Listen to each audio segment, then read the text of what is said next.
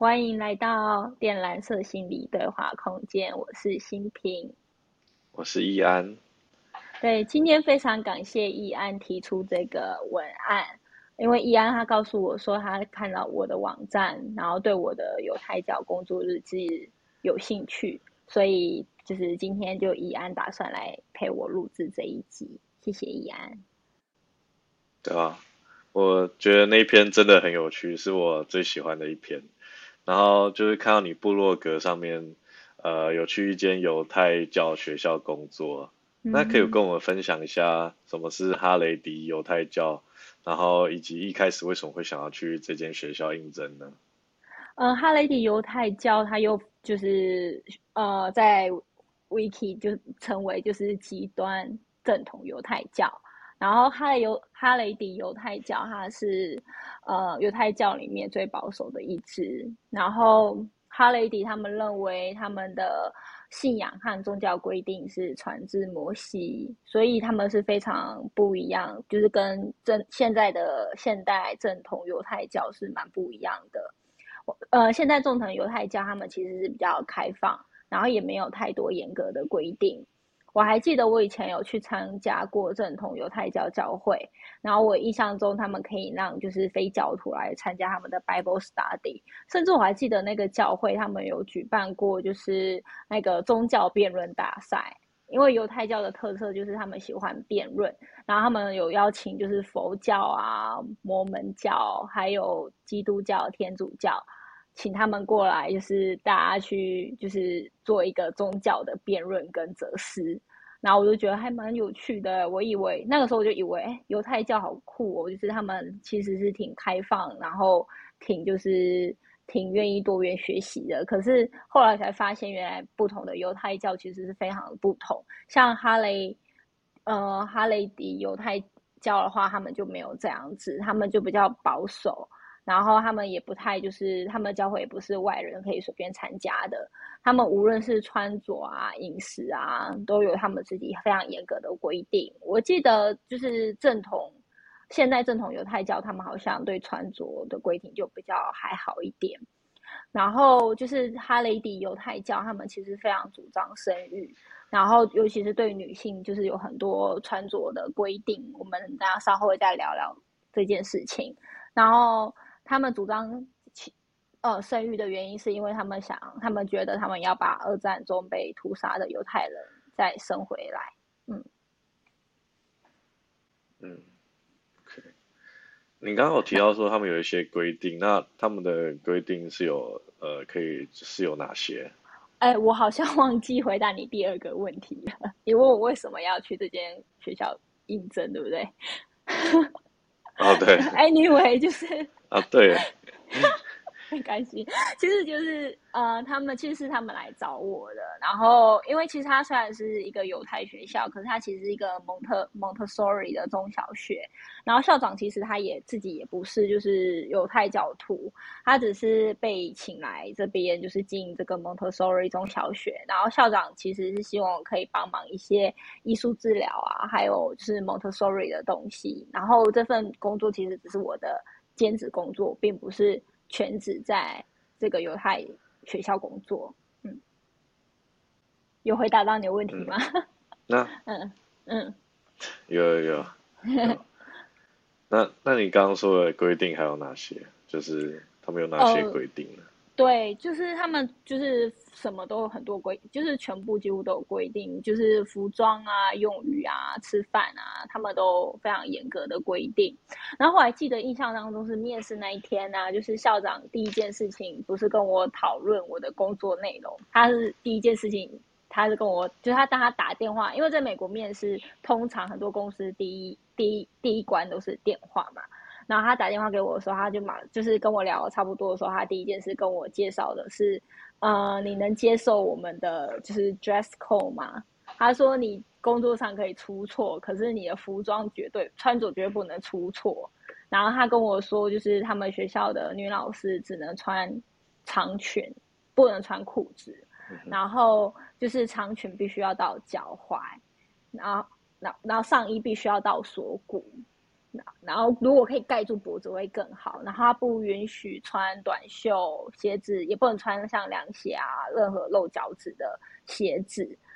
对我还记得他还有跟我讲说，就是反正你就是去卖场去 Target 买一件就是长袖衣服，然后反穿就可以符合就是学校的规定。对。就像我现在穿这样，因为我们现在是视讯 podcast，所以对我现在穿这样就会很符合他们学校的 规定。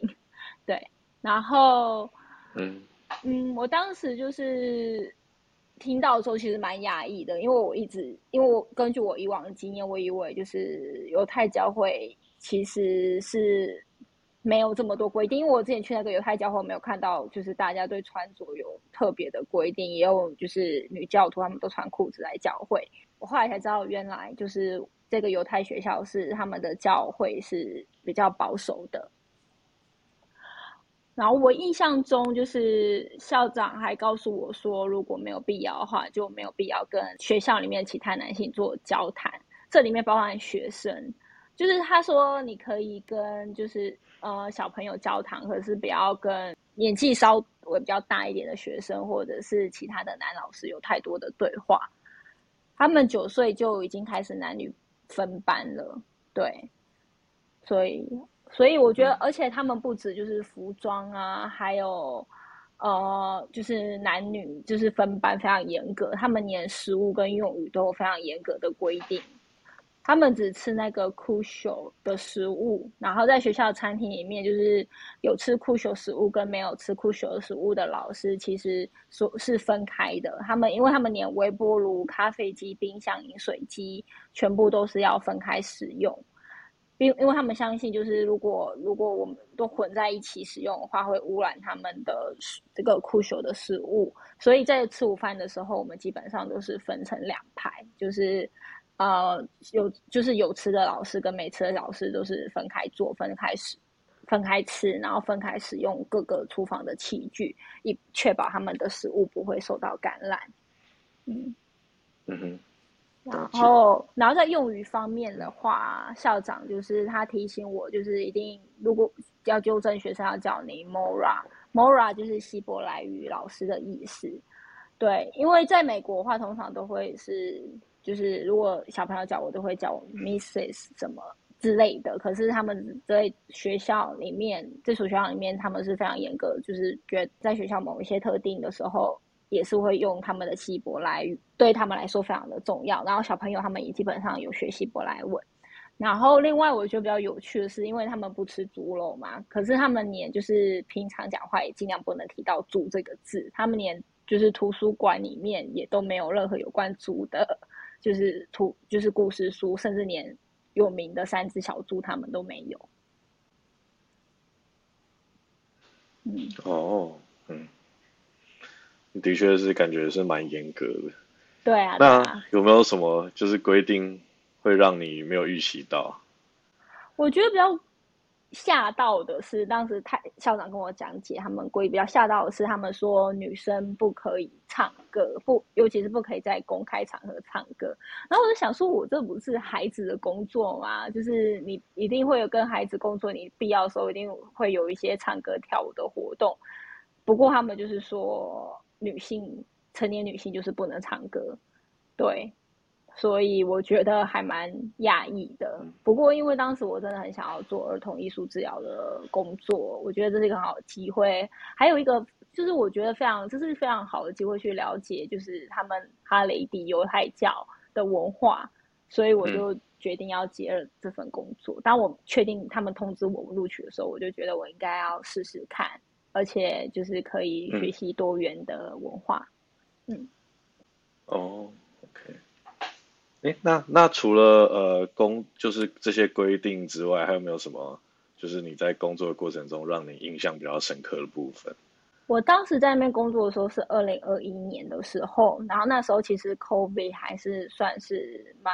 就是流行的，然后不过他们那时候他们已经不戴口罩，而且我记得学校里面的人大部分应该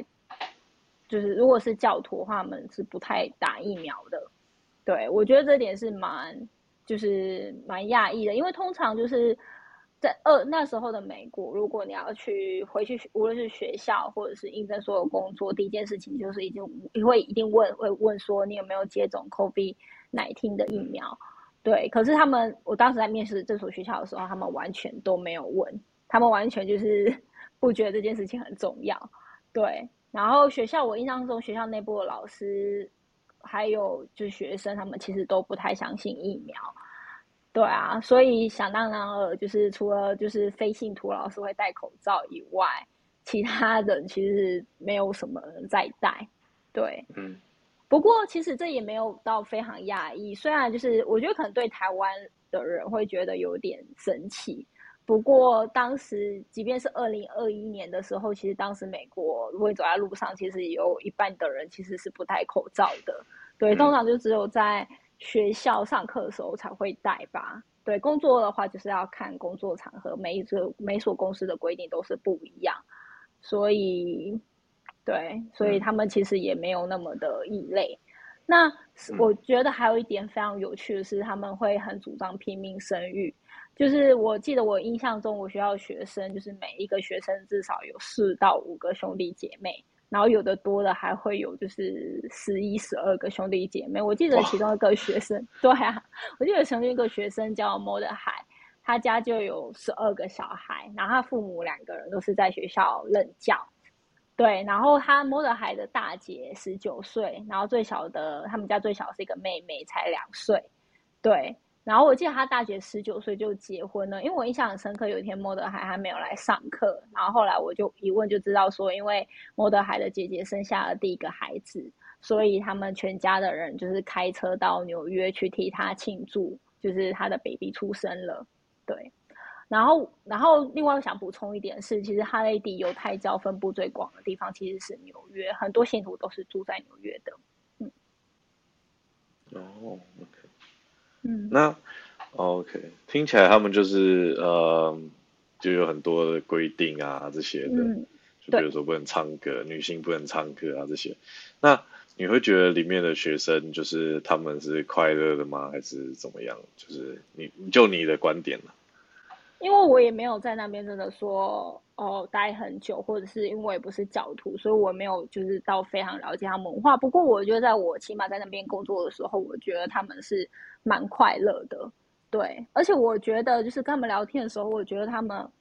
非常的温暖。然后就是我觉得主要是因为呃，他们比起一般的美国人，其实他们接触到外来的文化的机会是比较少的。对，所以他们当他们听到，就是有些老师听到我是从台湾来的，然后他们就觉得很有趣，然后会问我一些问题，然后我觉得我在那边也没有感觉到被排斥啊什么，我觉得他们其实都还算是蛮包容我的。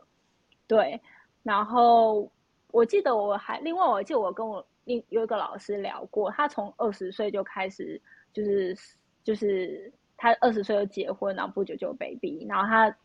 他已经生了八个小孩了，然后他平常也是在这学校就是当老师，他们老师跟老师之间其实会互相照顾彼此的小孩。他们，我觉得如果刚就是如果你们他们关系好，因为他们平常就是在学校也会见面，然后周末假日就是在教会也会见面，然后他们就是 com 他们的那种 community 好像也很多活动，虽然彼此都很熟悉，他们都会互相照顾对方的小孩，所以其实他们就像他。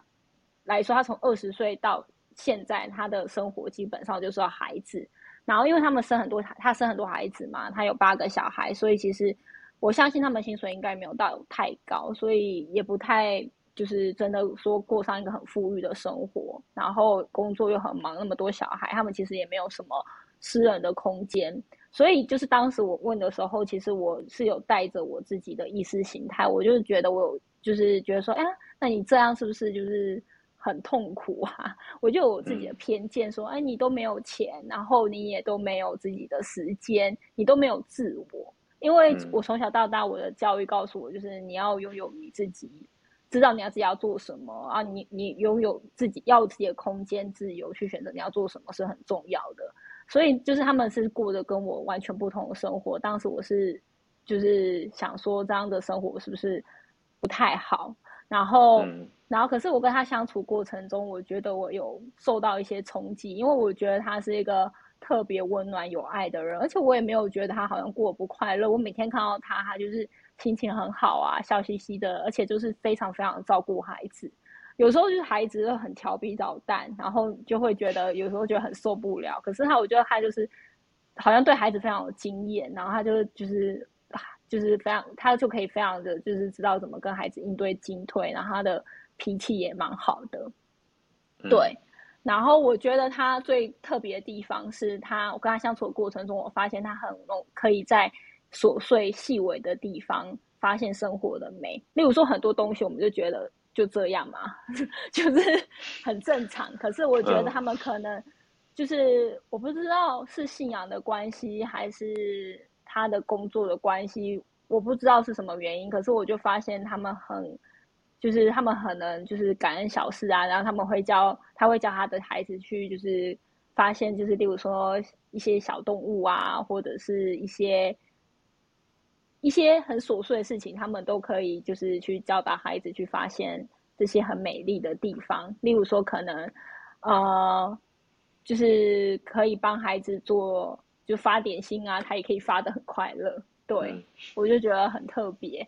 对，然后我觉得当时我会有偏见的原因，是因为就是我小时候的时候，我妈妈就一直告诉我说，呃，你就是因为我我家是单亲家庭嘛，然后我妈妈就跟我说，你不应该就是对，呃，不要太早结婚啊，应该要在三十岁左右再结婚，然后你应该要有自己的工作，然后要经济独立，对，然后趁年轻的时候多去旅行啊，然后就是在工作上面多读读多努力呀、找到自己的工作上的成就感。所以就是我当时就是以为就是很早结婚，然后在工作就是没有去追求就是自我实现的人一定是很不快乐的。可是我在他身上完全没有这么觉得。对，我觉得他就是一个非常温暖有爱的人。我还记得他跟我讲过，就是我问他说为什么就是你会愿意生这么多小孩，为什么就是照顾每天都照顾这么多小孩了，还愿意来学校就是做就是照顾小孩的工作？因为他是他好像是负责幼稚园那边那部分的，那边小孩又更要更付出更多心力去照顾，然后他就觉得说，在他的信仰里面，就是孩子都是神的礼物，所以。他觉得照顾这些小孩是他的任务，他觉得他必须要把这个小孩把小孩照顾好。然后他觉得就是神可以给他这个工作，他觉得是幸运幸福的，而且他非常坚定。他就是这十几年来，他无论是照顾自己孩子或者照顾他人的孩子，他都是非常的坚定，从来都没有就是改变过。然后我就觉得这一点让我有一点就是讶异，因为就是因为我们算是比较偏向在自由。的环境下长大，就是我们会觉得我工作不喜欢，我就想换。然后如果就是就是如果跟伴侣不好了，就可能觉得那就他不适合，我就想分手。对，当然我不是说就是我不是鼓励说你要一直待在一个你不适合的工作或者是不适合的伴侣的旁边。不过我觉得就是他让我觉得我我觉得我今天有学，我那时候学到了另外一个观点，就是。不止就是，嗯，我觉得就是有一个信仰，或者是有一个坚定的东西，真的，我觉得会让人快乐。对我感觉他是快乐，虽然我可能觉得就是外人看他，他是不是就是有点像是被洗脑的共产主义之类的。可是我在那边工作的感觉，我个人的感觉是，我觉得他们是充满自信和充满爱的。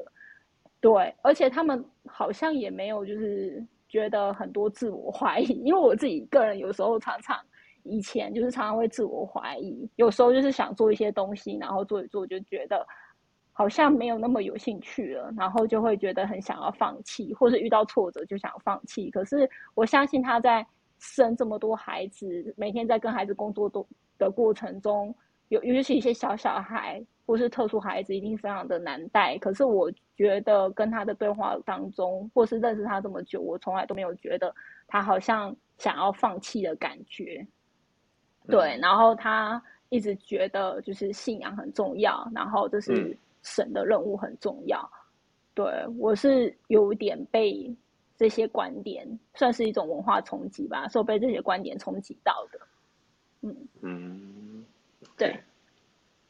哦，好，那今天谢谢新平跟我们分享他这 哎，个，断的有点尴尬哎。好，不客会吗气。Anyway，你 你有什么想法吗？你有你有觉得对你来说，因为当时你跟我讲说，你对于这一段你是非常就是你你很喜欢这一篇，对嗯，嗯，我觉得就是一个没有，呃，我完全没有接触过的这种呃的一个，有点像是生活方式吧，应该这样讲。对，对，但但是是很的讶异的，嗯嗯呃，对，算是比较讶异的。然后，嗯但的确也像是你说的，就是他们，嗯，比如说一投入进去，他们也不会特别去想太多其他的，嗯就是不同的方式或者是什么，他们就努力把这件事情做好，把他们自己的生活嗯把它生活好这样子。这的确也是一种就是蛮不错的生活方式，因为你就不需要太多的就是。呃，像无头苍蝇一样跑来跑去，说哦，别人有这个，我也要那个这样子。他们比较呃专一，对他们，我感觉他们不会去想太多有的没有的事情。对、嗯我其实还蛮矛盾的，因为我一直都觉得就是可以自由的选择，自由的知道自就是可以自由的探索是很重要的。对，可是我又看到他们就是非常的坚定，他们就是他们从始而终，然后我就觉得我在他们，我觉得我是佩服他们的那种毅力吧。我觉得他们是非常有毅力的一群人，对那种坚定不移，还有不断一直就是很努力做。而且我以为就是他们是很痛苦的，可是跟他们相处这么久的过程中，我没有感觉到他们很痛苦啊。所以，嗯对啊，我觉得对我来说，我是蛮我学习到蛮多东西的。好，那我们今天就聊到这边。如果听众们有什么问题或想知道的，都可以就是在我们的节目资讯，就是可以我们有我们的，就是可以 email 我们，我我们有附上信箱跟 Instagram。对所以欢迎你们大家联系我们。那我们今天就聊到这边喽，拜拜。拜拜。